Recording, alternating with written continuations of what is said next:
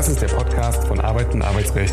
Mein Name ist Andreas Krabel und ich bin der Chefredakteur der AUA. In der Reihe Kurz gefragt sprechen wir regelmäßig mit Dr. Jan Tibor Lellay. Er ist Fachanwalt für Arbeitsrecht und Partner bei Buse in Frankfurt. Er berät seit vielen Jahren Unternehmen umfassend im Arbeitsrecht von A wie Abmahnung bis Z wie Zeugnis. Sein Schwerpunkt hat er im Betriebsverfassungs- und Tarifrecht. Herzlich willkommen, lieber Herr Dr. Lellay. Unser heutiges Thema ist wieder die Kurzarbeit. Allerdings betrachten wir heute noch einmal das Kurzarbeitergeld und werfen dort einen Blick auf die Abschlussprüfungen der Bundesagentur für Arbeit, die ja zu Jahresbeginn bereits angekündigt wurden und jetzt so langsam durchgeführt werden. Herr Dr. Lellay, wie lief das Verfahren eigentlich zur Beantragung? Gab es eine verbindliche Feststellung über das Vorliegen der Leistungsvoraussetzungen in den Bewilligungsbescheiden ganz zu Beginn? Ja, vielen Dank, Herr Krabbel. Die bisherigen Bescheide, und das ist auch in dem Verfahren ähm, nach SGB III ja auch so vorgesehen, sind immer auf eine vorläufige Bewilligung hinausgelaufen. Also das Verfahren, ganz kurz nochmal Zusammengefasst äh, läuft ja so, die Kurzarbeit wird angezeigt durch das Unternehmen bei der zuständigen Agentur für Arbeit, dann wird es geprüft bei der Agentur, dann kommt eine Bewilligung der Anzeige, äh, dann die Gehälter gezahlt äh, seitens des Unternehmens. Und dann ähm, wird eben der Antrag gestellt über die Erstattung des Kurzarbeitergeldes. Dann kommt es zu der vorläufigen Bewilligung, das ist das Stadium, in dem jetzt sehr viele Unternehmen noch sind. Und dann kommt es zu der Abschlussprüfung und äh, die ist vorgesehen innerhalb von sieben Monaten nach Ende des Kurzarbeitergeldbezuges. Das ist also das, was jetzt bei vielen Unternehmen entweder schon ins Haus steht oder sehr schnell jetzt kommen wird. Und das klingt für mich so ein bisschen danach, als könnten in der Abschlussprüfung mögliche Fehler vom Beginn korrigiert werden. Und gelinde gesagt haben da manche Unternehmen möglicherweise ein wenig Panik.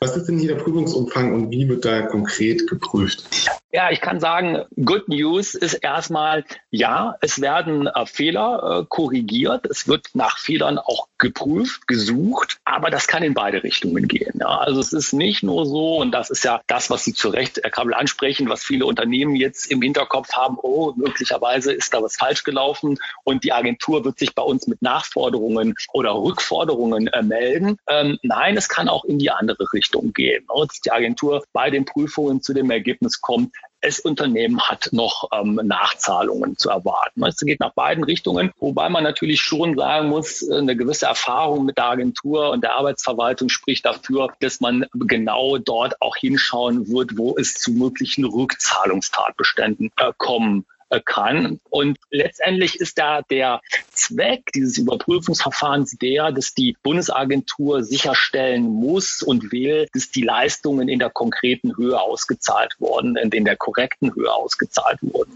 Also da gibt es verschiedene Ansatzpunkte, korrekte Berechnung des Sollentgelts, äh, korrekte Berechnung des Istentgelts, Verwendung von Urlaub zur Vermeidung von Kurzarbeitergeld, Entgelt für Feiertage korrekt ermittelt. Also ganz, ganz viele äh, Punkte, die die da auf der Liste stehen und die natürlich auch fehleranfällig sein können. Wohlgemerkt, aber erstmal in beide Richtungen, also in die Richtung Nachzahlung oder auch in die Richtung Rückzahlung. Meine persönliche Meinung ist, dass es möglicherweise einen Schwerpunkt geben wird auf den, auf den Nachzahlungen. Da habe ich gleich mal eine taktische Frage. Und zwar, ähm, wie relevant ist eine gute Stimmung bei so einer Abschlussprüfung beziehungsweise bei der Kommunikation mit der Bundesagentur? Macht es denn Sinn, als Unternehmen zu sagen, ähm, wir sind jetzt bereit, wir haben alles vorbereitet, prüft uns doch, dass man quasi initiativ äh, auf die Behörde zugeht und sagt, wir würden jetzt gerne geprüft werden. Macht das Sinn? Ja, also die Erfahrung lehrt auch natürlich, und das ist ein Allgemeinplatz, auch in den Agenturen, bei der Bundesagentur arbeiten nur Menschen und die haben auch gute, die haben auch gerne gute Beziehungen zu den Leuten, mit denen sie zu tun haben. Das ist sicherlich etwas, was man sich überlegen kann, ähm, dass man da mit der Agentur Kontakt aufnimmt. Da haben ja auch viele Unternehmen, ähm, muss ich ganz äh, ehrlich auch sagen, sehr gut vorgearbeitet. Ich, ich, ich kenne viele Unternehmen, wir beraten viele Unternehmen und zwar wirklich aller Größen, also vom DAX-Konzern über den Mittelstand Mittelstand bis zu ganz kleinen, äh, die auch aus der Vergangenheit sehr gute Kontakte haben zu den zuständigen Agenturen für Arbeit. Das könnte ich fast sagen, gehört so zum, zum äh, Rüstzeug einer jeden gut aufgestellten Personalabteilung, ja. Dass man da die Leute auch kennt, die Sachbearbeiter kennt, das hat in verschiedenen Konstellationen Vorteile und hier kann es auch Vorteile haben, ja. Wobei man eben sagen muss, äh, die, inwieweit man dann tatsächlich die hm, Chronologie der Prüfung sozusagen beeinflussen kann, steht auf einem anderen Blatt. Aber ein Versuch ist es sicherlich wert. Und gerade dann, wenn Sie ja auch zu Recht das Beispiel nennen, dass man selber jetzt sich gut aufgestellt hat und sich gut gerüstet fühlt für die Prüfung. Welche Vorbereitungen müssen denn darüber hinaus ganz konkret äh, die Arbeitgeber treffen? Also was sollte jetzt veranlasst werden?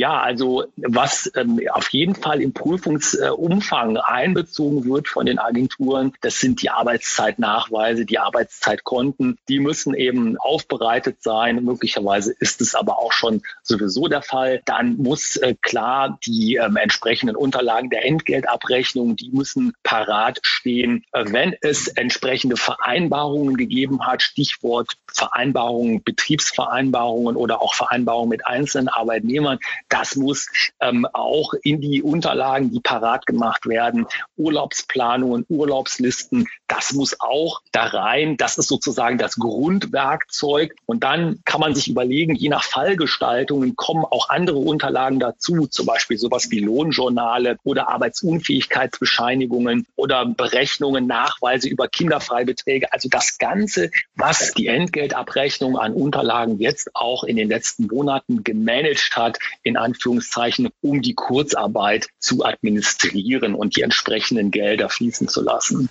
Wir sind ja ein äh, juristischer Podcast und Juristen haben es immer so gern mit Fristen. Welche Fristen müssen denn hier eingehalten werden und welche Mitwirkungspflichten bestehen eigentlich bei so einer Prüfung?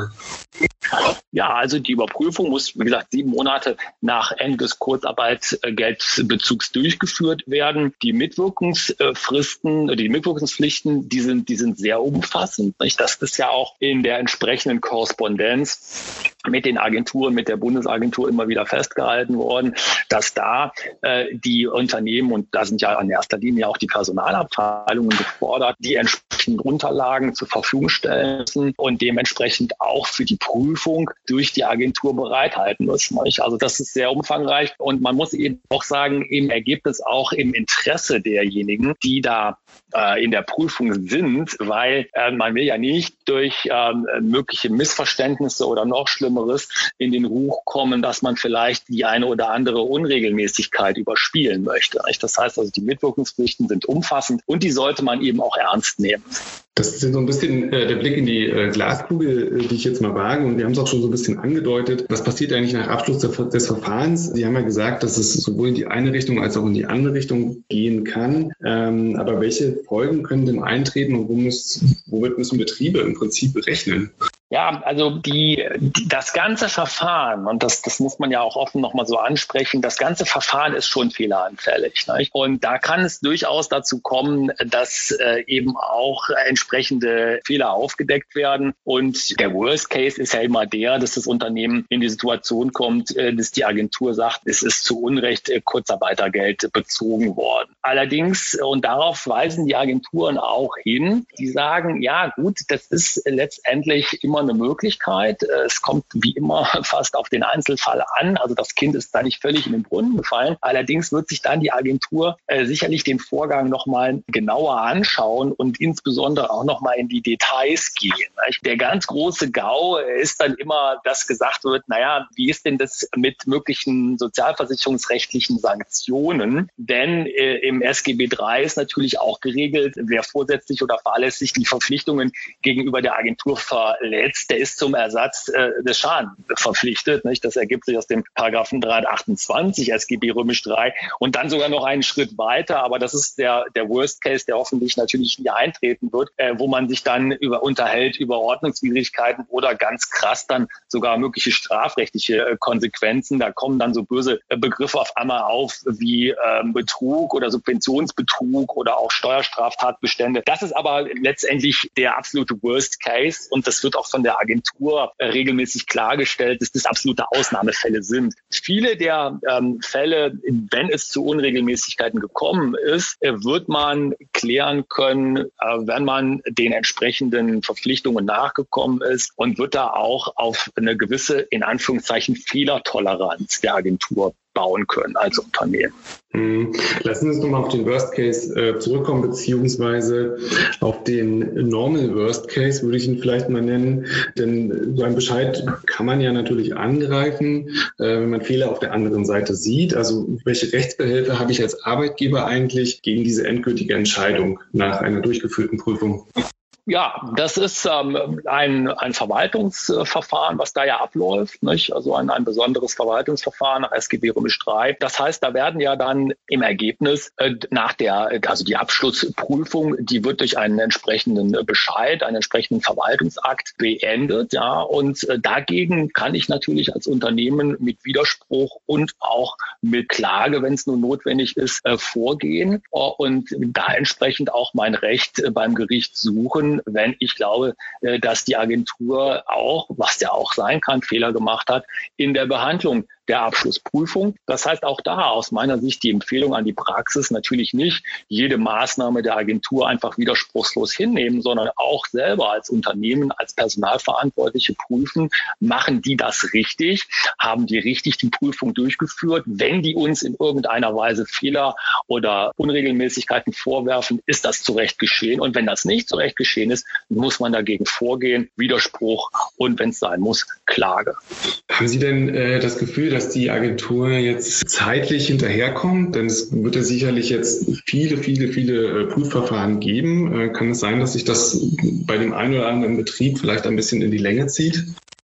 Das wird ähm, sicherlich sehr, sehr äh, unregelmäßig passieren. Was wir jetzt auch aus der Praxis gehört haben in den letzten Wochen und Monaten, dass lokal unglaublich große Unterschiede bestehen. Es gibt Agenturen, die da äh, ein bisschen äh, flapsig gesagt sehr auf Zack sind, ja, und sehr hinterher sind. Es gibt aber auch andere Bereiche, ich will das jetzt gar nicht irgendwo geografisch zuordnen, ja, äh, aber wo, wo, das, wo das Ganze doch etwas langsamer ist, die Mühlen langsamer malen und da, ähm, ja, also die ganze Sache sich doch eher zäh entwickelt. Das ist nicht unbedingt immer ein Vorteil, nicht? weil eins steht aus meiner Sicht fest, jeder wird drankommen. Nicht? Also das irgendwie vergessen wird, äh, das sollte man sich nicht drauf verlassen als Unternehmen. Und dann, Sie hatten es ja auch zu Recht schon angesprochen, kann man ja auch durchaus in der äh, Lage sein, auch als Personalabteilung, dass man sich gut aufgestellt fühlt und sagen würde, Mensch, die Prüfung, das würden wir jetzt gerne mal machen, um es hinter uns zu haben ja, und das Ganze dann immer noch auf sich warten lässt. Es gibt sehr, sehr große regionale Unterschiede. Das ist das, was wir erfahren in der Praxis.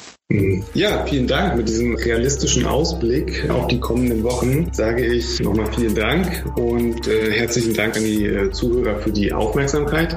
Vielen Dank, Herr Dr. Lellay. Und vielen Dank, Herr Kappel. Wir hören uns beim nächsten Mal. Tschüss.